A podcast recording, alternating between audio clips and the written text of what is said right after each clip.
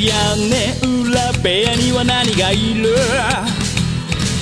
誰も知ることのない正体皆さんこんばんはなんて言って今夜も始まるショータイム眠りに落ちるあなたをご招待きっと心の宝物を今でもそっと誰かと分け合うことに焦がれすっ飛ばした昨日の隙間を埋めるものはそうルチアさ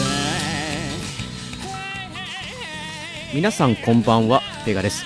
ペガの屋根裏部屋第224回、え今回は後編となります、えーというわけでね「シシリバの家」という、えー小説の話を、えーしている続きという形になりますのでできましたらあの前回のね224回の前編の方から、えー聞いていただければと思います。でも引き続き長谷川さんをゲストに迎えてお話してますけども、えー本当に完全にもう前半の最初はね、ネタバレなしで喋ってますけど、もう後編という形で、その途中からと続きになりますので、完全にネタバレいきなり入りますので、あのー、シシリバの家をまだ、えーお読みになってない方とかね、聞き内容聞きたくないって方は、えーここで聞いていただいて、前編の方を聞いていただくか、まあまあ、もしくはね、あの本を読んでから、まあ、前編後編と、えー合わせて聞いていただければと思います。えーそうしましたら、えー続きの方ですね、したいと思います。どうぞ。まあ、シシリは、もう、なんていうんですかね、僕、僕の中ではこれがやっぱしなんかね、ちょっと衝撃的やったっていうのが、まあそのシシリバは要はだから調べていくうちになんかもう昔からその家にうん。いる、いるというか、で、それで、いわゆるもうその家自体のセキュリティみたいな感じのなんかこう、守り神というか、の中なんですけど、その中でだからもう古いね、いわゆる戦争時代にうん。空爆がうん。シリバの家に爆弾投下されたけど、うんシリバがそれを消し去ったって。熱や衝撃を食い止めたって。なんかすごいなと思って、爆弾止めるって、なんかもうなんか、爆弾対、そう、だから、守り神っていうか、なんか、ま、結びつかないですけど、うん。空爆止めるかって。まあ、ただまあなんか、その時はそれで、何ですかね、空爆によって、こう、シシリバもちょっとパワーを使い果たして、まあ、眠りにちょっとしばらくつかなあかんみたいになったみたいな。なんかこう、そのエピソードを知ったコトコが、うん。最後乗り込んでいくわけじゃないですか、コトコと五十嵐くんが、うんその家にシシリバと対決みたいな。はい。選んだ、まあ言うたら霊霊的なバトルじゃないですか。はい。武器が爆弾って。爆弾かって思って。なんかすごいなと思いましたけどね。なんかあれ、あれも。うん。まあまあまあ、その結果的にはその爆弾、んなんていう不不発に終わってしまうわけですけど。なんかすごいなと思いますよ。だシシリバとしては、うん。なんか、家を、なんていうか安定させるというか、うん。4人家族っていう設定なんですよね。そのね、あれ設定みたいなね、あれ。で、その、シシリバ的には4人家族がいるってことで、だから、うん。あれですよね。おばあちゃんが実際に亡くなって、うん。あのーなんだろう。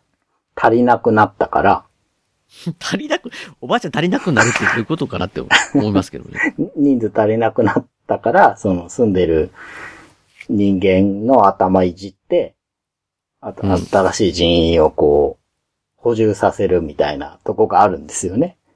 ね、あれがね、なんかな、もうなんかもう、い4人、四人は4人いるからみたいな感じ、なんか、どういうことなんですかね？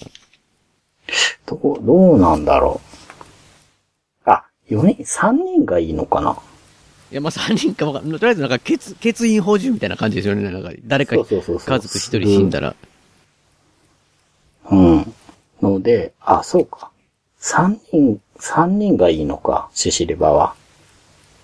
おばあちゃんがいて。なんかすごい、なんか、最終的にその乗り込んでいった時には、なんかこう、ことこは、担当直入に聞くんですよね、結構ね、なんか。だから、なんかこう、あの、としえさんは？って聞いて、うん。お亡くなりになった後、どうされたんですか？って。次の補充されたんですか？って言ったら、当たり前やないですかって。あそうでそうそう。平沼が、平岩がテーブルポンって叩いて、せやないと一家揃わんでしょって。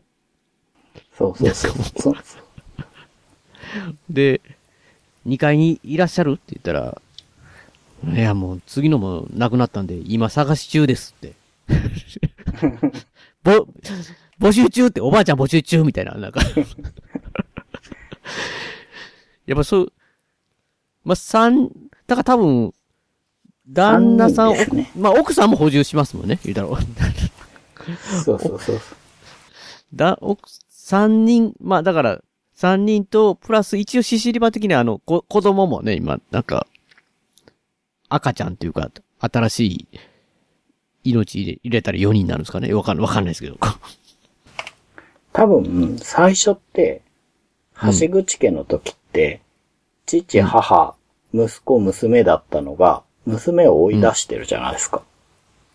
あれね、あれ、いや僕もそう思ったんですけど、なんか最後の方の、なんかこう、日が、えー、ことこと、うん。あのー、なんていうんですかね、五十嵐くんが、その、いわゆる監禁されてた妹さんが。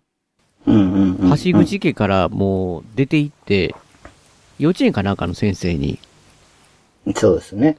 な、なってたけど、だからあの時は、だから橋口くんとこは、犬飼ってたんですよね、なんか。いや、橋口くんとこは飼ってなくて、あれ、橋口くんも飼ってたのかな？飼ってたんですよ、飼ってたんですよ。飼ってて、で、あのーもし橋口くんが犬飼ってなかったらっていう、あのー、五十嵐くんが言ったら、こう、ことこが、あのーその、その女の子は苦しまなかずに済んだかもしれないって、もし、シシリバが出てたら。だからシシリバに家を守らせるべきとは全然思わないけど、うんうん。あんな風な監禁はされなかったかもしれないって。子供を守るからシシリバーっていう、なんかこう、なんだかね、ジョンだかなんとかだかみたいな感じで、なんか確か名前覚えてないけど犬を飼っていたってなんか、ああ、そうか。いう、なんか最初になんか話がね。あの、青柳家って後から入ってきたなんかちょっと悪い感じの青、柳家はか、犬飼って、そうそう、なんかいるんすよね。いかちいのが。いかついの飼ってたから、あの、シシリバは犬が苦手と。まあ、これ言ってなかったですか？今の話だからね。うん犬犬が苦手だから、出てこれないんですよね。うんうん。うんうん。うんそうそうそう。だから、犬がいてる時の家族は何も起こらずに済ん、いやいや、何も起こらずでも最初の橋口がめちゃ怒ってますけど、シシリバのせいで何か起こってることはないっていう。そうか。あ、俺じゃあ勘違いしてた。じゃあ、橋口家であの監禁してたのは、うん。ガチでお母さんがおかしいんですね。そうなんですよ。ほんで、お母さんもこうしし、その橋口くん自体も、おかしかったのか。そうなんですよ。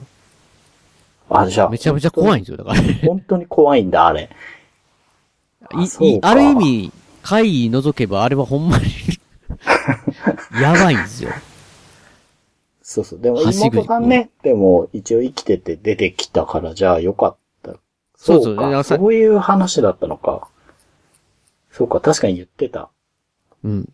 だから、シシリバが生きた方が、その、女の子には良かったのかな、みたいなね。うーん。監禁されずに住んでたって。なるほどね。うわ、怖っいやもう、とにかく、どこ切り取っても気持ち悪いと怖い あ、だから、あれですね。じゃあ、あのーおばあちゃんがうん。亡くなるじゃないですか。はい。で、欠員がって言ってて、その後、うん奥さんのうん。あずささうんん。も亡くなるじゃないですか。うん。亡くなる。あれ、ど、どうしたんだっけ？階段から落ちるんでしたっけ？まあな、なんかこう、うん要は、こっちを殺しに来てて返り討ちみたいにだった、だうんと思うんですけど、うん。で、まあ、欠員二人じゃないですか。決員二人。で、まあ、とりあえず奥さんうん。として、その、過保、主人公がうん。奥さんになるじゃないですか。そう、砂、砂でね。そうそうそう、脳いじ、頭いじられて。うん。で、その間に、身ごもっちゃうじゃないですか。うん。あれってやっぱ補充なんですかね。あー、どうなんですかね。いや、まあ、だからその辺が、ちょっと僕もわかんないですけど、人数が最初から決まってるのか、うん。やっぱりその家族、大事なのこか。まあ子供ができて、だんだんその、そこの家にずっと、こう、代々家族ができること自体が大事なのか、わかんないですけど、ただまあ、その、前の、要は最初の、最初のっておかしいですけど、まあ、あずさ自体に子供が、なんていうかね、できる前からね、うん。なんかこう、2階に最初に初めて家行った時、上がった時にもう子供グッズが揃ってるわけですよ、なんか。そうですよね。ありましたね。うん。名前も決めてるんだって。言ってましたね。だからその辺もなんかこう、シシリバのあれで、こう、なんかこう、家族ができるようにできるようにっていうか、になってるのかなっていうか。で、まあ実際、あずささんも子供ができて、見守ってる最中に、まあ、結局その自分が襲ってって、多分その帰り討ちみたいなんで、うん。亡くなるわけですけど、まあ、だからまあ子供は大事なはずですよね。だあの、うんなんか戦う時にも、戦う時でも、あずささんもそうだし、家宝自体も、もう乗っ取られた時の家宝もそうですけど、うん。なんていうんですかね。襲ってくる相手に包丁を構えては落として、構えては落としてみたいになる、なるっていうシーンがあって、あれがだから、シシリバの命令自体が矛盾してるって言って、だから子供、身も、身こもった子供を守らなあかんのと、うん外敵である他の、この家族で邪魔なやつを殺さなあかん。攻撃、うんうん攻撃せなあかんのと守らなあかんを同時にやろうとしたら、包丁を外す、もうなんか、手から離れて落ちたり、うん。また構えたりみたいになるってね。謎の動きになるみたいな。あるんで、やっぱり、まあ、おばあちゃんの代わりに人数っていうのか、うん。そこはわかんないですけどね、なんか。うん。まあ、なんか、とにかくシシリバがこう、なんかシシリバの中のルールがあって、うん。なんか強行にその形、なんか状態にしようとするんですよね。そうなんですよね。む 無理やり。なんかね、やっぱシシリバの理想の家庭像があるんじゃないですか。だから、なんだろう。その昔の文献には、うん。なんか、反映してる家族みたいのが書いてあるんですよね。なんかみ、宴会みたいなことしてるんあ、でしたっけ？そうです。そうですね。映映画ね、なんか。うん。で、でもなんか砂だらけなんですよね。そんなんだっけ。そうっていう気持ち悪い絵があってう、ん。うん。だから多分、家を反映させるためにうん。作られたのかなと思ってみ読んでたんですけど、なんかこう、命令が足りてないのと、うんシシリバが全然フレキシブルじゃないから、そうなんですね。結構いろんな惨劇が起きちゃって、うんっ。ていう話ですよね、言ったら。気そう持ち悪いですね。ことになっていくっていう。うん。うん。飛び出システムって何やるんだろうねって。演者とか監督さんと触れ合えるし。これが若松監督が立てた、はいはいはい。スタンプカードは知りません。なんで、じゃあ俺、俺じゃあ損してんじゃん。坪井さんまで飛び出しましたもんね。これはメールアドレス自体が連合赤軍ですからね。名古屋の映画館シネマスコーレは JR 名古屋駅から西へ徒歩2分水色のビルが目印ですシネマスコーレに来ていただければ映画の同例が失敗借りますので、ぜひよろしくお願いします。えー、シネマスコーレでお待ちしております。新肉まんじゅう、もう一回してくれます？うん。あとは僕あれですかね、やっぱりその、その熱くなる部分ね。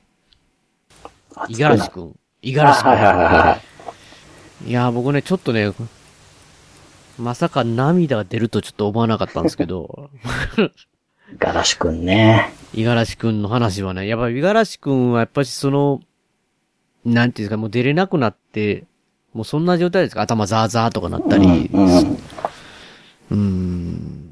で、ちょっとずつね、変わろうとして、こんなんじゃいけないと思って自分でも散歩するのも、シシリバの家むちゃくちゃ怖いけど、その家の前を通るルートをちょっとでも行こうって。行ったら今日は行けたって。うん夜の散歩も行こうみたいな感じでね。うんうんうんめっちゃ頑張るっていうかね、そうなんですよね。このままじゃいけない。変わろうとしているっていうのが、すごくね、なんかこう、来るんですね、僕の中で。で、さっきもちょっと、なんかこう話でしましたけど、まあ、シシリバの家自体が怖いけど、もうことこと一緒に行くって決意して、五十嵐くん。うん。あの、いつももう決まった時間にご飯食べて、その後、食べながら母親のパートのね、なんとかさんがやめようかなとか言ってるんやけど、とかいう話を聞いて、それを終わったら2階に上がって、まあネットしてまた寝て、あ、朝起きたら散歩行ってまた食べてっていう、同じパターンやったのに、急に夜に、もうことこと行くって言われうん。で出るんだった時にお母さんがどうしたんってなって、何かあったのって、こんなことなかったじゃないのって、もう、ご飯も食べずに出ていくなんてって、こんなおかしいことって言ったら、五十嵐君はおかしくないよって、今までのがおかしいって言って、うん。ずっともう人ともう話せなくなって、銀、まあ銀って言うんですけど、犬のね、飼ってる犬、銀の散歩以外も外に出られなくて、ずっともう家にこもったし、でも自分自身が何も対処しなくて、お袋も気づいてたやろって。でも、当たり前みたいにずっとしてくれてたっていうか、何も、何でもないふりして、してくれてたって普通みたいに言って。でも本当はこんなん違うって。こんな状態の家はおかしいって。僕がおかしくしてたらごめんって言いながら、出ていくってことで僕なんか、ツーってなりましたもん。いや、なりますよ。すごいよ、五十嵐君ってなんか。いやー。何の能力もないしですしね、五十嵐君別に。うん。男は能ないっ力持ってするって言っても、それで行くってもなん、なんなら、ちょっとマイナスですからね。う、ザーザーってなってるもんね。普通の人より、ますから。普通の人よりね、ザーザーってなって、うーんってなる、なる、なりますからね。かすぐ操られちゃうんじゃないかって思いますよね。いや、あそこはやっぱ感、ちょっと感動しましたしね。そうですよね。なんかずっと、なんか言ったら、五十嵐くんの存在理由が、いまいちわかんないというか、その、ずーっとあそうっすね出てきてるわけだけど、うんザーザーってなって見てるだけですもんね、なんか。そうそうそう。なんか、黒幕とも絶対違うなっていう違いま、すね。うん、感じだし、うん。うん。まあそこででも、ね、行くってなって、実際乗り込んでいって、で、うんその、その前にその夜の散歩でカホに一回会ってるじゃないですか合っ。てますね。で、次行った時に、その、ことこと、取材って称していくんでしたっけ？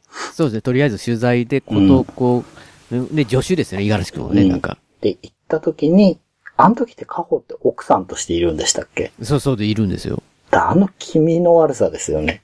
五十嵐くんからしたら、え？何言ってんだのこの人って。ど、読者的にもね、あずさはもともと、あの、関西の人じゃないのに、うんうん、うん。なんか出迎えてきたあずさが関西弁なんですよね。そうそうそうそう。あれ？も、もしやって。まあ、時間軸がちょっとその、要は、家宝が襲われたりとかなってるのと、まあ、なんかど、交互に描かれてたんで、そのあたり。ちょっとややこしくなってたんですけど、どうやらこれはってだって。で、まあ、ね、五十嵐くんは気づいて、あずささん、ちゃいますよねって。だからまあ家の前でね、会話ちょっとしたんですよね。ここの家のひ平沼さんですかって言ったら、いや、違いますって。友達です、みたいな感じでね。だから、平岩家の人間じゃないって分かってる女の人が、平岩家の奥さんとしているっていう。うん。あれはこ、あれも怖いですよね、なんか。うん。うん。まあ、あとはやっぱ、銀を呼ぶとこじゃないですか？うん。まあ、銀ね。銀自体も、僕ら世代で言ったらね、ジャンプの銀河っていうね、そこ漫画から、漫画から撮ったって。赤かぶとの方ですそうか。そうそうそう。あいや、あええ、ええな、五十嵐君と思いました。いや、銀、銀、めちゃめちゃ良かったですね、銀。よかったですいねや。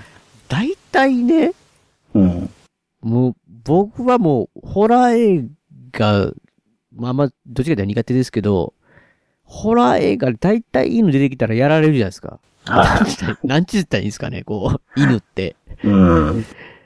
なんか、ワンワンワンって言って吠えて、なんか大体そういう怪異現象のものがあったりしたら、キュイーンってなんかやられてしまって、最初に、そうねうわ、犬が死んでるみたいなパターンが多い中、もう、金大活躍って。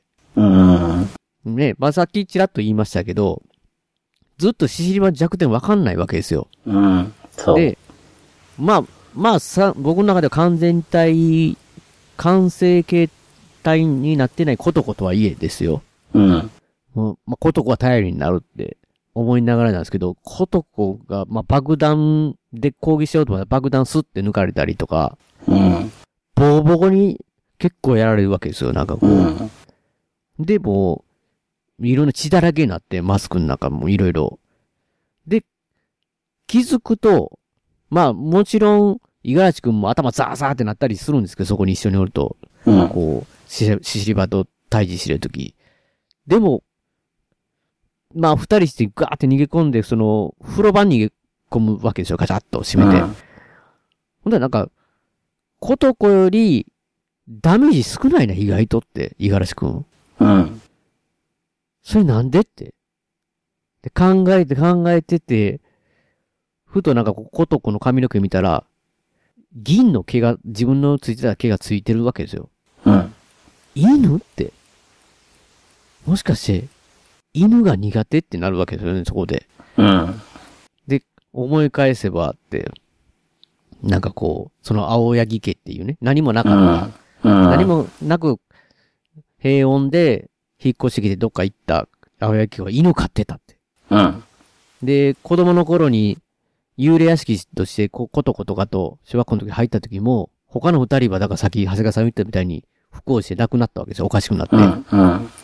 で、ことこは、あの、後からは、話できたんですけど、獅子リバの声が聞こえて喋ってただけで、うんで、先ほど言ったように、一番下の子供だったから、獅子リバは守るっていう風な選択肢になってて、うん。でも当然言えば、五十嵐くんはやられないとダメなんですけど、一緒に。五十嵐くんは、その当時、力っていう犬を飼ってたってうん。いうので、犬が弱点っていうことが、犬を嫌うってことがわかるっていうことで、そこからこう、なんていうんですかね、こう、シシリバのところを越えてこう、いわゆる2階の方に逃げ込んで、まあその時もなんかこう、家宝自体が、乗り移られてる家宝自体が襲ってくるわけですけど、まあ2階のベランダから、指笛でしたっけ？口笛やったかな？指笛やったかな、ピーって吹いたら、ワンワンワンってやってくるっていうね。うん。かっこいいですよ、その銀がやっぱし。そうですね。うん。そうそう、あそこなそうか、でもね、今気づいたんですけど、あれですね。五十嵐くん昔飼ってたの、力ですか？力、力です。確かに、確か力やったの。銀の親の名前っすね、それ。そうそうそう銀の。だから、よっぽど好きなんだ。力や取ってんだな。と思うんですけどね、違う。新しい発見みたいな。ちょっと待っていや、でもそ僕う、あの、戻すその、そう、呼び出すところがね、いいんですよね。だから、もうずっと、なんか、ちゃんとずっと世話してたから、うん。あそうなんですよ。本当にね、もう、それが出てるんですよ。五十嵐くんの犬への接し方がなんかこう、うん、うん。こうやったかな。いや、なんか違うかったら申し訳ないんで。いや、多分力で合ってると思いますよ。純は犬を飼ってなかった。イサオも犬を飼っていなかった。僕は当時、力を飼っていた。あ、じゃあやっぱそうだ。いや、本当に銀から取ったんだ。そうそうそうか。別に即にね、説明なくですけど、なんか、あ銀があって。うん。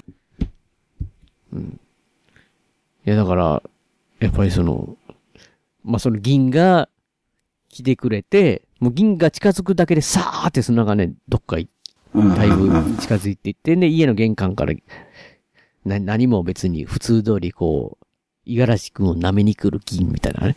うん。そうなんですよね。そう。うん。あそこで結構こう、謎も、いろいろわかるし、うん。あのーなんていうか、ね、もう本当に、呼んでくるうん。っていう、あそこはすごく、あの、ボキワンの時と同じ、こう、うん熱さがありますよね。熱さ、すごいありますよね、なんか。うん。いや、だからまさか、いや、コートコできたらやっぱコートコがさらに覚醒して、もなんかバシバシにやっつけんかなって思ってたら、うん。五十嵐君と銀が大活躍って、なんかこう、いやーいや、そういう意味での、なんか本当にね、僕その、シシリ版の家に関しては、その、なんかやっぱり子供系のとこ、長谷川さんが言ってた気持ち悪いところ、うん。あそこ以外はね、うん。大好きかなっていう感じは。うん。うん。まあ、あそこは嫌ですよ。誰だって嫌だと思う、あれなんは。かあの感じがね、うん。マジかーって思いながら僕、見てます、読んでましたけど。まあ、ホラーらしいうん。感じですけどね。その、ですしねまあ結局、ね、あの、言うとあの、まあそうやっていろいろあって落着して、うん。あの、主人公のカホはうん。生きてるんですけど、まあ残念ながら旦那さん殺されちゃってるんですよねい。や、あれ、旦那さん一番、旦那さんめっちゃかわいそうじゃないですか、そう、あ旦那さんは本当かわいそう。気づいたら死んでるんですよね。あの、その、平岩さん家に多分助けに来て、そうあそう。シシリバに操られた、だからあの、電話の後ですよ、多分あの、うん、おばあちゃん死んでるでって言って、で、そこから家出ろって言って、もう助けに行ったんですよね、多分。うん、結局そこで、あのー、何ですかね、獅子場に襲われて意識なくなって、その家宝が死んだから思ったら目覚めるんですよ、2階でおばあちゃんの部屋で。うん、うん、で、なんか、下に降りていこうとした下から声が出てきて、なんかこう、平沼のね、うん、平沼と、そら、奥さんのあずさん声がしてきて、なんかこう、ズズズズってなんか引きずってるんですよね。うん、で、なんかちょっと重たいわって言って、だから手伝うわ見たら、いや、お前の体は身も、身ごもってるし力入れたかんやろ、みたいな感じで、何か引きずってる感じがズズズズズって、もうその時点でもう読みながら、んもしかしてもしかしてって思いながら。ほんで、カホさんどうすんみたいな、もう殺すしかないやろみたいな感じでなんかもう聞こえてくるっていう。そうまあ、まず、まあ殺されてたわけですけど、もうそうなんですよね悲しいな、あれも。いや、旦那さんほんまにかわいそカホは一人でね、やっていかなきゃいけなくて、う。うん。後日談みたいにね、うんうん。まああれから何ヶ月みたいな感じの描写でうんまあ書かれるときに、うん。どう、どうも子供が生まれたんだけど、うん。育児放棄をしてるっぽいんですよね。っていう描写がちょっと出てくるんですよね。そうそう。なんか多分あの、まあ、平沼襲われて、えー、身ごもってしまった子供ですけど、ショックすぎて、なんかあんまり覚えてないですね、もういろんなことを。そうそう。う過去ん。自体は。で、だから誰かも分かれへんやつの子供を自分がいきなり身ごもってるみたいな、うん。記憶も全然ないのにみたいな感じで。で、その子供、赤ちゃん状態のやつを生き、育児放棄してるって。うん。うん。っていうね、とこが出てきて。まあ、だから、結局、なんだろう。そういう不幸が、シリバに関わったせいで、間接的に起きてるというか、うん。うん、感じるのとこがちょっと出てくるじゃないですか。あれが、まあ、嫌だけど、なんなんていうか、この、まあ、ホラー小説としては、うん。うん、なかなか、ね、全部落着とは言ってないんだなと思って読んでましたけど、うん。ただあれですね、その途中でも言ったんですけど、あの、橋口家の妹さんが生きてたっていうのは良かったですね。うーん。いや、生きてたんですけど、ほんま怖、怖か、なんか怖かったやろうなーって、なんかこう。うん。いや、そうか、俺勘違いしてる。でも、その、逆にそうなるとなんでそんなことしてたのかがすごい気になりますね。そうでしょ。いや、だから僕、さい、なんかどっかにヒントないんかなって、時点で、いや、もうそ、この話の中でもね、うんうん。要は、ことこから聞かされるわけで、五十嵐さんがね、うんうんうんその幼稚園連れて行って、うん。彼女は死んだことにされてたのみたいな話になって、うん。もう、五十嵐くん普通に、もう僕と一緒ですよ。どうしてって。うん。それでどうしてそんそんなことするんかなと思いますよね、だから。思いますね僕は。き、僕が聞いていた言ったら、す理由なんかあるの？って、そっけなく比嘉さんが聞き返すって。最初はあったとしても、あの時はもうただの日常だったでしょうねって。ククラスメイトに平気で嘘の説明ができるくらい、橋口家では当たり前のことになっていたって。理由なんかあるのって、なんかこう、ことが言うのも、いや、あ、なんかあってああなったんちゃうのみたいなね。さらっとしすぎてるやん、この話って。めちゃくちゃ怖いんやけどって思いながら。ああ、でもそうか。おなんでそこ気づいてないんだろう。そうか、そうか。いや、でもそこ読んだな。うん。いや、さらっとしすぎてね。え？いやいや。いや、でも、それって、うん。なんか散々、シシリ版のせいで頭いじられて、うん。いや、おばあちゃん亡くなったらそら補充しなきゃいけないでしょって話をさ、うんあの、年明けがしたりするじゃないですか。うんうん。まあああいうのをシシリ版のせいでやってるけど、うん。あのー、五十嵐くんの友達の、うんは、橋口くんは、うん。シシリ版なしでそれをやってるってことですよね。そうですよ。なんかお葬式みたいなのもあげたらしいですからね、あれそうそうそう。やった。だって家もありましたもん。家っていうかその、あ、そう、写真が。家もあったよな。いや、うん写真ありますよ。ほんで、あのー確かになんかこう、写真があって、それを、なんか、しかも、こちらへ向かってぎこちないピースサインをしてる、オーバーホール着た3歳ぐらいの女の子って、写真が写ってて、いや、なんかドアの隙間から一瞬見えた子にそっくりだったって。そうですよね。妹みたいな。病気で死んだって、この人ってあとすぐってあ、そうか。言ってるんですけど、うんいやいや、そらそ、そっくりって、そその幽霊じゃなくて、その子やからって。そうか。わあ、そりゃ、気持ち悪いな、そう、橋口家が一番やばいってことですね。うん。だってその、なんかこの、五十嵐くんの記憶では、そのあ、あと遊んだ記憶ないから、おそらくまっすぐ、すぐ帰ったんだろうと言って、覚えているのは、玄関まで見送りに来てくれた母親の姿だ。またいらっしゃいと優しい声で言った彼女の笑顔って。うーんい。や、怖いって、この人って。怖いですね。だそれ、そうか、じゃあ対比というか、その、やっぱシシリバより怖いんだ。そうそうそう、最初と最後はその結びなんで、さささ最初の始まりと最後が、うん。いやいやいやいやって。シシリバなくてもそういう家はやっぱあるという。まあね、まあ現実世界でありますもんね、そういうのね。いや、だからほんま怖い。うん。ああ、やっぱい家は怖いな。うん。いや、まあ、まだそれやったらね、す砂は砂やから普通やんって言って、カニしゃぶしようって言って食べたら、ザリザリって食べてる方が。なんかザラザラしてる、このカニしゃぶって。台無しですけどね、カニ。カニね。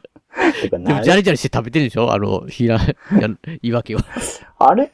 どうなんだろう？だ本当に、いや、わ、わかんないです。あの、なんか帰、だって帰ったら砂とかもついてないですもんね？足の裏ストッキングとか。あの、結局なんかじ、実体なのか、何なのかが今一つよくわかんないあけど。の家の中の時だけ実体なのかもしれないですね。あだからまあ、食べる時は砂入ってるやつ。体の中には取り入れなくても、なんかこう、ちゃんとこう、ザリザリしてる。だって運動場の匂いとかやたら出てきますよ、す砂。うん。あの、ね、まあ砂、砂をチョイスするのもなんだか不思議だし。うん。なんかもっと直接的にね、気持ち悪いものっていくらでもあるのに、うん。例えばね、あの劇場版のボゲワンだと、虫がいっぱい出てきたり、芋虫がね、うん。出たりとかしてましたけど、そういうんじゃなくて砂なんだなと思いましたけどね。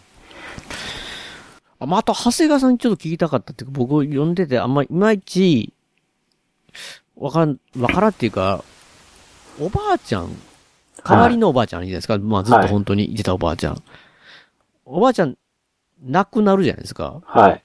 あれはしし、シシリバに襲われ、な、どう、どういう状態で亡くなったのかなっていうかなんか、なんか、なんかは、外からシシリバがその、襲ってきたのを、うん。なんかドア開けようとして出ようとしたんかなんかですかね、あれなんか、無理やり。で、なんかそのまま、ガタって落ちて、みたいな、なんかそんそんなんじゃなかったでしたっけ？なんか、はっきりちょ、っとなんか、だシシリバに殺されたのか、本当になんか心臓発作的ななんかこう、病気なのか、ああ。まあでも、もし3人で計算するんだとすると、うん。お腹に子供できたから、っ いらなくなった？ていうのはあり得るんじゃないですかね。マジですか？そんな、ほんなら、シシリバにありがとうとか言ってましたけど、おばあちゃん。うん。もう、なんかありがとうとか関係ないです、シシリバ。いや、シシリバのあの、なんかこう、話が通じない感は、僕は嫌いな、嫌いというかこう、苦手な怖さなんですよね。あの、うん。だからわ割と機械的な表現だから、あれ、平気な方なんですけど、その、うん。ボギワンって、会話できるのが怖いけど、うん。ぼ、ボギワンってなんか自分らの上行くじゃないですか。あ、そうですね。騙してくるじゃないですか。うん。結かなり賢いから、あ,、うんあの怖さがあって、うん。まあ、ズーの目はね、はなから会話する対象じゃないから、あんまりそういう描写がなかったけど、なんか、シシリバってなんか、まあ、コトコは喋ってたみたいだけど、あんあんまりなんかこう、プログラムみたいな感。覚だかイメら、ージあんま喋れないじゃないですか。うん。うん。だその理不尽なうん。ことをは話し合いで解決絶対できないっていう 状況だから、あれは、うん、怖いなって僕が思うものですね、ああいうのって。僕子供の時、あれですもん、あの、幽霊より宇宙人の方が怖かったんですよ。小学校のああ、そうなんです時。幽ね。霊も怖かったんだけど、あの、うん。リトルグレイとか流行ってたじゃないですか。はいはいはい。あれをテレビで見た時に、うん。あの、絶対会話できなそうって思ったんですよ。いや、確かにすすいません、勘弁してくださいって言っても絶対ダメだから。うん。らなんかそこがすごい怖かったんですよね。確かに、取引とかできないですもんね。そう。シシリバはなんかそういうのがあって、だから、まあもしかしたら、それ、そう、なんかおばあちゃんが亡くなるところの描写って、なんかよくわからないっていうか。そう、な、なんかね、だから、カホが狙われてる感じでドアを閉めてたら、急になんかおばあちゃんが、うん。え、中入れないのって言い出して、うん。お、おっしゃ、みたいな感じでちょっと勝手に、要はだからシシリバの中に入れようかなと思ってたのか、うんうんシシリバ自分でドア開けられないみたいな感じなんか、うん。うん。で、こう、なんていうんですかね、こう、起き上がったろうと思ったらなんかカクンってなって、あーってドーンって倒れるみたいな感じうんに、外に崩れ落ちて、ほんで、もう紫色な顔みたいになってきて、なんか、あーみたいな感じで、亡くなるみたいな感じだったんで、ちょ、ちょっと、ど、どういう状態で亡くなったのか、なんかどうなんすかね。あんまりちょっとわからなかったですよね。うん、確かに。えー番組途中ですが、ここで笹山さんの今回の一曲をね、かけさせていただきたいと思います。まあ、あの、そうですね、先ほど言ってた、あの、五十嵐くんね。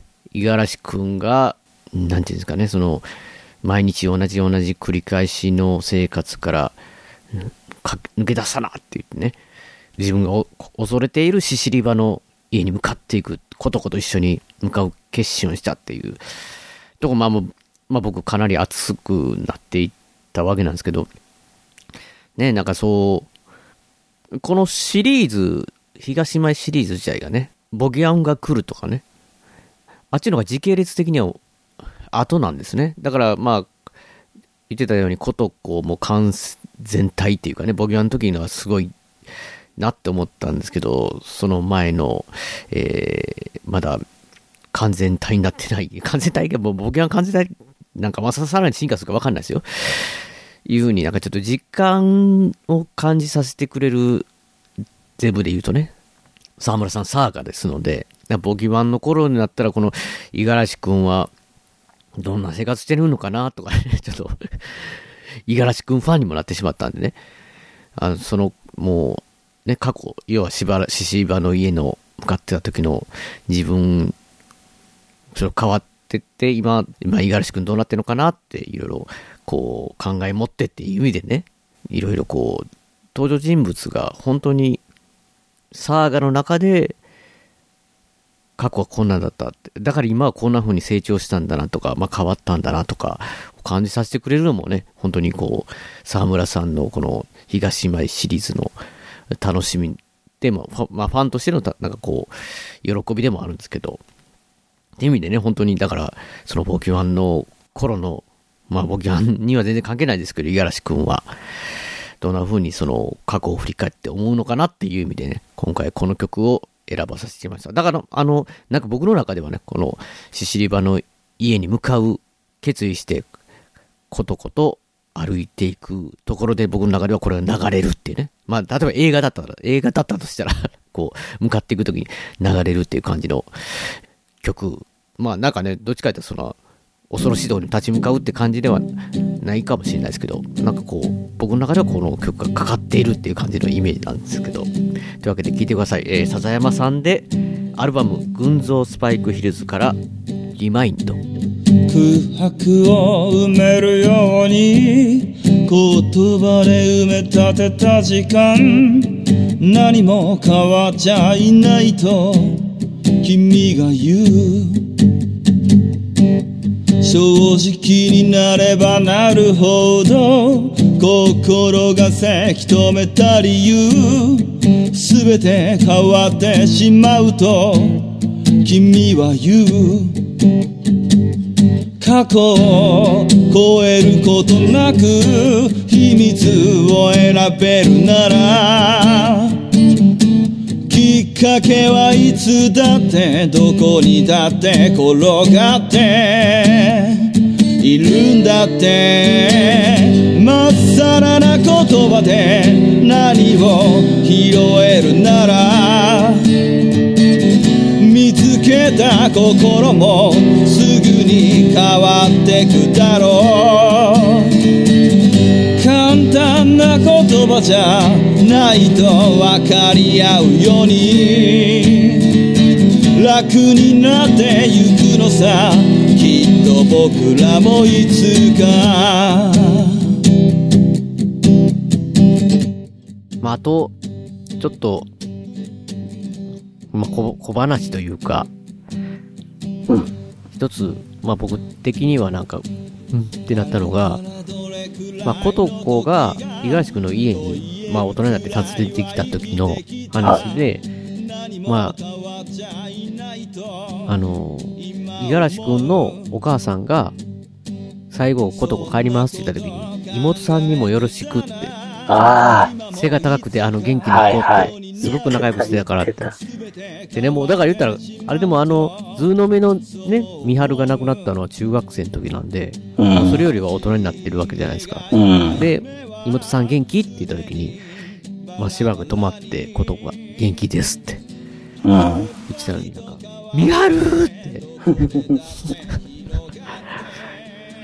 なってたんですよね。いやーなんかちょくちょくそういうのがちゃんと入ってくるのがシリーズファンにはなんかこそうですう、ね。あれですけど。うん。いやーこんな感じですかねちょっと、こう、ね結構長く喋りすぎたな、これ。なんかでもシシリバってぼやっとしてるなな、なんだろう。いや、わかりますわか。やっぱなんか、結構入り組んでるんだと思うんですよね。うん。うん、入り組んでるし、なんだろうな。なんかずっと、ずーっと気持ち悪いんですよ。あの、なんていうのかな。うん、あんまり、こう、そうだな。やっぱり本当最初も言ったんですけど、ボギワンみたいに、気象転結的な、こう、うん変化が激しくないし、まあ、すごい変化してるんだけど、あんまそういう感じもない。なんか、受ける印象はそうじゃないし、うん。ズーの目はタイムリミットみたいな感じで迫ってくるじゃないあですか。そうそう、迫ってくる感じありますね、ズーの目。だ動きがあるんだけど、結構、シシリバは時間軸行ったり来たりしてるのもあるし、うん。その、生き量かなと思ってて、うん。気持ち悪いっていうのがあった後に、うん。その、おばあちゃん他人とかで、もう一つ気持ち悪くて、うんっていう後は結構バトルシーンにはなっていくけど、うん。うん。や、やっぱ結構、他のに比べて、ああ、でも、ズーの目ぐらいの登場人物はいるのかなうーん。まあ、いや、確かに家、家ですからね。なんか、い、い、なんか、場所は基本家、その家でずっと砂ザーみたいな感じでね。なんかほんで、ずっと、カホが家に行っては、うん。なんかこ、こ、怖い体験して、みたういな。ん。なんかこう閉塞的という、な、なんつうか閉鎖的というか。うん。あと、謎解きパートがないですからね、シシリバは。うん、あ、そうですね。僕の好きな、ね、野崎の探偵シーンみたいなね。そうそうそう。そこが、やっぱ前2作はあるんだけど、シリバは、全くないという、全くなくもなくて、コトコとかが調べてはくるんだけど、この、うん、最後の最後でいろいろ、どさっとわかるところはあるじゃないですか。感じですね。それまでは、ね。うん。そういうのもあるから、こう、ちょっと違う感じがするんですけど、うん。3作の中では、うん。あの、一番僕の思う、ホラー小説ですね。ああ。あのなるほどね。読み終わった後もずっと嫌な気分が残る感じ。ああ、確かに。すっきりさせてくれない感じは、多分わざとやってんじゃないかなと思うんですけど、そういうそういう意味では、好きといえば好きなんですよ、そこは。確かになんか僕も今、長谷川さんと喋ってて、気持ち悪さがずっと続くから、五十嵐くんと銀とかことこがすごい、まあ特にまあ五十嵐くんがさ、爽やかというか、うん。そこがすごい、なんかこう、熱くなれたのかなっていうか、うん。確か僕気持ち悪いし、そうそう、それあと、だからもう一人の主人公のカホ自体も、うん。なんかスッキリしてる人じゃないというか、そうなんですよね。結局、過去の問題って、うん。まあそんな大きい問題ではなかったにせよ、あの、それとは関係なく旦那は亡くなり、うん。話の最後じゃもっと悪い状態で終わるじゃないですか。そうそうそうですね。だから、あ、あの人だけはその、シシリバの空気をずーっと引きずって終わってて、うん。あの、ズーの目とかだと、登場人物たちってこう区切りをつけるか、うんまあうんうん残念ながら亡くなってしまうとか、まあそういう感じで、ボギワンもそうじゃないですか。うんうんうんだから家宝の存在がやっぱり全然スッキリさせてくれないんそうや。じゃないですかね。最初から最後までって感じですもんね。うん。特に最後。そんなに悪いっていうか、ま、全く悪い人じゃないんですよね、この人。うん。な、なんも悪いことしてないですよ。そうです。かといって、じゃあ同情するかっていうと、そこまでなんか、こう、五十嵐くんみたいに、あ、いや、そうそう、五十嵐くんみたいな感じじゃないですね。あの、なんていうか、理由がないから、理由がないっていうか、うん。大きな理由がね、センセーショナルな、こう、五十嵐くんみたいな、うん。ね、事件がなくうんって感じなんで、だから、その、そういう気持ち悪さですよね。まあ本当にうん、通りすがりの誰かと変わらないですから。うん。うん。そ確かに。こは、まあ、よす、ねすごい僕の好きな、こう、日本のホラー的なんですよね、それ。その、うん。なんでもない人が巻き込まれて、結局、誰も解決してくれないし、うん。しないっていう、その、しかも、チシリバの場合は、元凶は立たれたのに、しないっていう。いや、そうなんですよ。ただ、なんかこう、ほんのね、うん。まあ、最後の最後で、その、まあ、言ったら、まあ、カホが産んだとされる子供はもうし、亡くなっているのに、うん。声が聞こえるって、その部屋から。はいはいはい。まあ、それが当たり前だみたいになって、もう最悪な感じになってるんですけど、はい。あのー、ことこ、五十嵐くんが、うん。なんか最後、会って、まあ、言ったらその誠に、と会って話してくるって、最後。うん。うん。行く前に一応、カホのとこ見てくるって、ことも言ってるんですよね。うんうん。で、その後で妹に会うって。うん。近くで歩いていけるからみたいな感じで会ってくるって、怖いけど、みたいな感じで、うん。会わない、でも会わないとそれが普通にな、会わないのが普通になってしまうって、うんあの家の砂みたいに、みたいな感じなんですけど、うん。だから、まあ、すエンディング的には、え、あ悲しいエンディングですけど、そっからことこは、カホのとこ行ったっていうのはね、うんうんうん。ほんの後ですけどね、か描かれてないですけど、うん。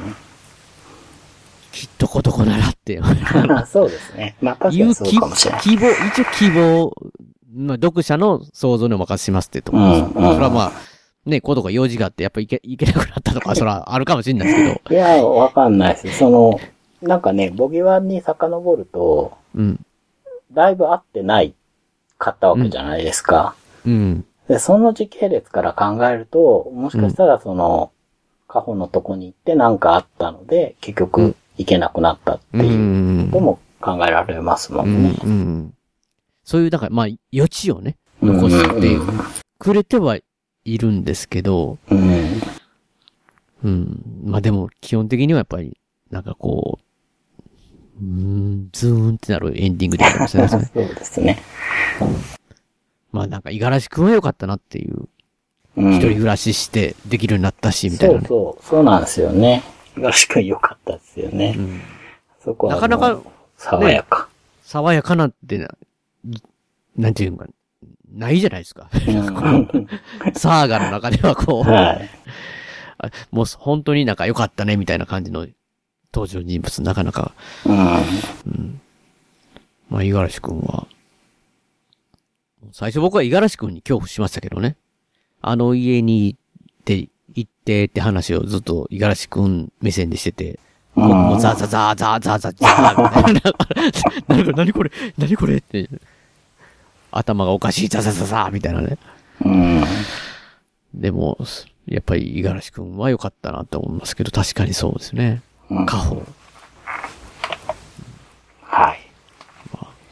そういう感じで、はい。獅子場の家。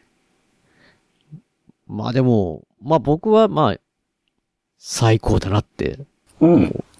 思いましたね、今回も。だこんだけ、さ、最高なん連発して、すごいなって、なんかまあまあ、まあ、まあ、こ好みなん、って言ったらそうまでなんかもしれないですけど。いやーもう、がし、姉妹シリーズはもう次で最後になってしまいますよ。あ、あ、ナドラギですか。あ、そう、そうですね。屋根裏部屋サーガでももう。まあ、まあはね、出てくれるかもしれないですけど。出るんじゃないですかね、そのうちね。うん。まあでも、ナドラギの首は、オムニバスですけど。はい。僕的にはもう、こう、ちょっと予告編で言わせてもらうと、はい。ナドラギの首って、その、なタイトル、本のタイトルの通りの話もあるんですけど、うん。めっちゃ怖いって。あれめっちゃ怖いんですよ、僕の中で。いやー、おばあちゃんのね、とこの描写大好きですね、僕。いや、もう怖い。怖いんすよ。あれは。うん。いや、まあ、それはこ人、人それぞれだと思うんですけど、僕的にはね、本当になんかこいや、怖いですね、あれう、は。怖かった。うん。怖いです、怖いです。あれは。うん。こうなんかね、短編集だから、さっと読めるけど、うん。なんか短編でもちゃんと怖いなって思いましたね。うん。思いますし、その、さ、さすが沢村さんっていうかね。うん。この、東姉妹シリーズを読んでるたら余計にね、うんさらに倍になるって面白さがっていう。うん。ミハルの話もああるぞって。うんうん。うん。うん。そうそう。いろんなところに繋がるっていうか。いやー、なんか終わってしまうのが寂しいな。まだやってないですけど。収録しないですけど。まあ、東前じゃなかったですけど、うん。あの、一番最新刊も読んだんですけど、出て。すごいじゃないですか、もう。んまた、そう、夏ですよ。今年夏でしょあれってたの。そうです。あのね、Kindle の予約をしといて、お出た日にすぐ読めるんですけど、うん。なんかもったいないし、今ちょっと忙しいのもあるから、うんうんうんうん。ちょっといかんなと思って3日ぐらい我慢してたんですけど、なんかもうちょっと仕事、なんかすごい疲れたから、うんちょっと触りのとこだけ読ちょっとだけね読んでみよう気分転換に東前シリーズじゃないし、ないしね。別にそこまで。あそこまで気合い入れなくても。読もうって思って読んだら、うん。なんかね、うん。朝5時半ぐらいになったんです気づいたら。いやいや、それ、もしかして、全部読んでんじゃないですか。全部読んだんですよね。いや、いや、いや、たいや、確かにダメですって。うん沢村さんの、なんかこう、読み始めると、基本的に、どの作品も、先気になるんですよね、ずすっとね。っごい、すっごい気になるんです。もうちょっと、もうちょっとね、なんかね、読んでしまうっていう。なんか、し最新作はかなり先が気になる感じでした。うん、あの、他のに比べて、より、より、よりマジですか？うん、いや僕はね、実はシシリバとかは、そん、そこまで引っ張られて読まなかったんですよ。マジっすか？まあまあでも2日ぐらいで読んだか、結局。いや、早い、十分早い。うん。だけど、そうっすね。すごい気になって、あの、うん一気読みしたっすけど、いや、面白いですよ。やっぱり面白かった。うん。いやー、あのーね、こうやって終わった後にいろいろ話したりするのもあれ、楽しいですけど、そのやっぱ読んでる、その時が、その、なんていうんですか、6時間ぐらい、ずーっと集中させるうん。パワーがすごいなってやっぱ思いますね。確かにね映画とかでも、うん。もうなんか飽きちゃうのってあるじゃないですか。うん。うん。なんかでも全くそうならないから、いやー、それはすごいと思いますよ。その、設定がうん甘いとか、もしかしたらね、読み込む人とかあんのかもしんないけど、いや、もう、そういうのは置いといても、非常に面白いなと思います。どの作品も。いや、確かにね、僕もだからオーディブルでね、他の作品は聞いてたわけなんですけど、で、僕通勤で、車でかけながらっていうのを楽しみにして毎日、えーやってたんですけど、まあ、ほんとズーの目の時とかもね、うん。まあ言ったらこう、会社に着いたら強制的に切るわけじゃないですか。うん通勤気になっても。うん。仕事しながらね、うん。これどうなるんやろうって。うん そのその時の次のこ展開が、AR どうなのかなっていうのをめっちゃ、やっぱ考えながら仕事し、仕事しながら考えながらみたいなね。うん。うん。だから、これ自分はこうかな、こうかなとか思いながら、まだ帰り、車で聞いたら、全然違う展開になってたりとかして。うん。いや、まあもうすごい楽しみよ読んでる最中ずーっとこう、楽しませてもらえるっていうのうん。が、そう、まあ、まあ、同じこと言いますけど、すごいなって、なんか、すごいエンターテインメントっていうか、ですね。楽しい、ワクワクす、ドキドキする時間をもらえるっていうね。うん。うん。いやー、2時間、はるかに超えてますけど、どうしたらいいんですか、これ？いや、まあ結構途中とか切っていいっすよ。なんか毎回言ってる気がしますけど。ねえ。いや、毎回言ってるんですけど、いや、なんか、ででもどうしましょうかね。いや、でも、シシリバ前編とか言ったらどんな話してんのと思われますよね。後編とか。いやー、早い人やったらこれ全部読み終わってんじゃないか、もしかしてっていうぐらいの。本読んだ方が早いみたいなね。いや、まあでも、楽しみ、楽しみ。なまあ僕からしたらまだでもね、長谷川さんはそれ読んでしまったんですけど、はい。楽しみがまだ残ってます、そうですね。確か、あと、僕い調べた中では、あとなんか2冊ぐらいそうですね。あります、あります。あります。だからその辺もね、もしあれだったら読んでいこうかなと思いますし。まあでも東舞シリーズは、はい。一応今のところは次回のナドラキの首。もう次回のってもう長谷川さん何も言ってないですけど、次回のって。はい。ナドラキの首ね、また長谷川さん出てきたまら、回はい。でしたいなと思いますけど。っていうかで、いや、あのー前回、はい。まあ長谷川さんがね、自分の番組とか、自分の、いわゆるボードゲームのアートワーク系の話を宣伝するのかなと思いきや、はいはい。自分に全く関係ないポッドキャストのブックメンさんをね、はい。いや、ご紹介されてましたけど、まあ、そのブックメンさんもなんかこう屋根裏部屋聞いてくれたって言ってね、ああ。方が、長いのに。そう、もう、申し訳ないですけど。で、ボギワンが来るの回もね、あの、あの後、アップされてて、僕も聞かさせていただきましたけど。いや、なんか、うん、なんかこう、知らない間に、あ長谷川さん、まあ、ご紹介する、しね、僕は今聞いてますよって言って、そのポッドキャスト紹介されてましたけど、ただそれだけかなと思ったらね、うん。まあそういうの僕が聞いてたら、いや長谷川さんに本をいただきましてって、なんか、そんな、なんか言ってて 布教してるじゃないですかって思いながらね、そうなんですよね。すごいなと思って。いや、もう、なんかでもね、その、ネタアートラジオ、まあ、長谷川さんと一緒にね、ボイフシやられてるゴエジさんと、はい奥様のアッコさんがやられてる、あの、ね、とこでもなんか、通の目人形、うん。話、ゴエジさん呼んだって、うん。すごい興奮して語ってたら、いや、なんか屋根ブラビア聞いてたらね、読むしかないってなって、ボギワン来るとかもね。うん。で、あの、読んで面白かったよって図の人形とか言ってたら、アコさんがだいぶ前に話したりそれって。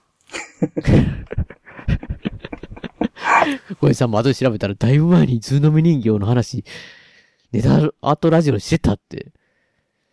なんかそれを忘れてるゴイさんがもう僕は一番怖かったですけど、ね、図のみ人形よりもなんか、ゴイジさんって。マコさんもひどすぎるって。ひどすぎるよって、なんか、なってましたけど。いや、もう、なんか、なんかね、皆さん、なんかね、読まれた方、面白いって言ってる方、ね、うん増えて、もう長谷川さんの不況が、どんどん伝染してってるじゃないですか。い や僕も完全に面白。いからだと思いますよ。本当に。うん。それは。いやー、だからね、屋根村部屋のリサの方も、まあ、本当に別にまあ、順番じゃなくてもね、全然、うん。なんか気になったやつからでいいんで、まあ、ここまで聞いてから、い一から読むっていうのもあれですけど、ネタバレ。ね、どんどん読んでいただきたいなと。こんな感じですかね、もう。はい。っていう形で。あ、長谷川さんだから、宣伝的なものある、ないですかね、なんか。まだね、ない、まだ発表できないんですよ、これ。シシリバの頃にはって言ってましたよ、なんか。そうですね。できるかもしれませんって。何か発表。まあ、ナドラギが残っててよかったなと思って。まだね、できないですよ。今年、発表できるようなこと、まだ何にもないんだよな。ああ、なるほどね。うん、今年本当その、まだ言えないものにかかりっきりというか。頑張ってると。でまあ、まあ、やなんか、やっては やってはいるんですけどね、なかなか大変で。うん。うん。まあ、そうですね。ね、また、はい。できるようになったら、もう屋根裏部屋でもね、ご紹介しますので。はい。っていう形で、ゲゲームマーケットって、もう秋とか開催される予定なんですかね？どう、どうなんですか？今んとこする予定ではあるんですけど。予定ではある感じなんですか？うん。あの、青梅っていう、まあ、ビッグサイトの分館みたいのがあってですね、期間限定の、そこで一応やるんですけど、やっぱり、遠方の方とかはきっと参加しづらいと思うんですよね。今の時期ね、どうしてもまだ、もろもろ収束したわけじゃないし、ただやることはやりますね。うん。うん。まあ、ゲームマーケット。で、そこで新しい長谷川さん新作っていう。あ、ものはね、出ないですよ。発表はね、発表はさすがにでできるっていうか、多分しないと怒られるんじゃないかな。え、え、え、え、え、長谷川さんが怒られるんですか？まあ僕、あの、発表できる状態まで持ってってないと、さすがに、あさすがに怒られるんじゃないかな。はい。まあ、もうそういう時は長谷川さんは怒られて、うん。代わりの長谷川さんを用意されるって。そうかもしれないです。いや、それ、いやいや、怖い怖い怖い。全然僕見たことない人、なんか声が変わって忘れて、次、などらきの回撮った時に、長谷川ですって言われて。あれって。ま 前の長谷川さんって言わんとダメじゃないですか。そうそう。いやいや、怖いな。いなくなったから変えなきゃしょうがないでしょ、つってね。そおかしい、おかしいですよ。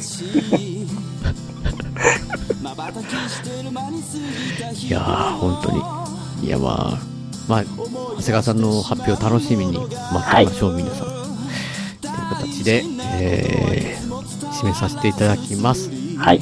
えー、ま番組のご意見やご感想などメールでお待ちしています。えー、メールのアドレスは、えー、アルファベットで、ペガ屋根裏アットマーク Gmail.com、ペガ屋根裏アットマーク Gmail.com 宛てでお願いします。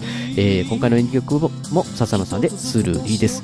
えー、スルーリーを含む笹野さん関連のデジタル曲、こちらの方は iTunes ストアや Amazon MP3 の方でご購入できます。えー CD、こちらの方はオンラインストア、リビングオンザレコードで購入できます。オリジナルフルアルバム、シャニクサイ、セカンドフルアルバム、アルバム、灰の水曜日も絶賛発売中ですので、よろしくお願いします。あと、アルバム IG、こちらの方は全国レコード CD ショップで取り扱われてますので、えー各お店でお取り寄せも可能ですので、よろしくお願いします。では、また次回の配信でお会いしましょう。さようなら。お疲れ様でした。お疲れ様でした。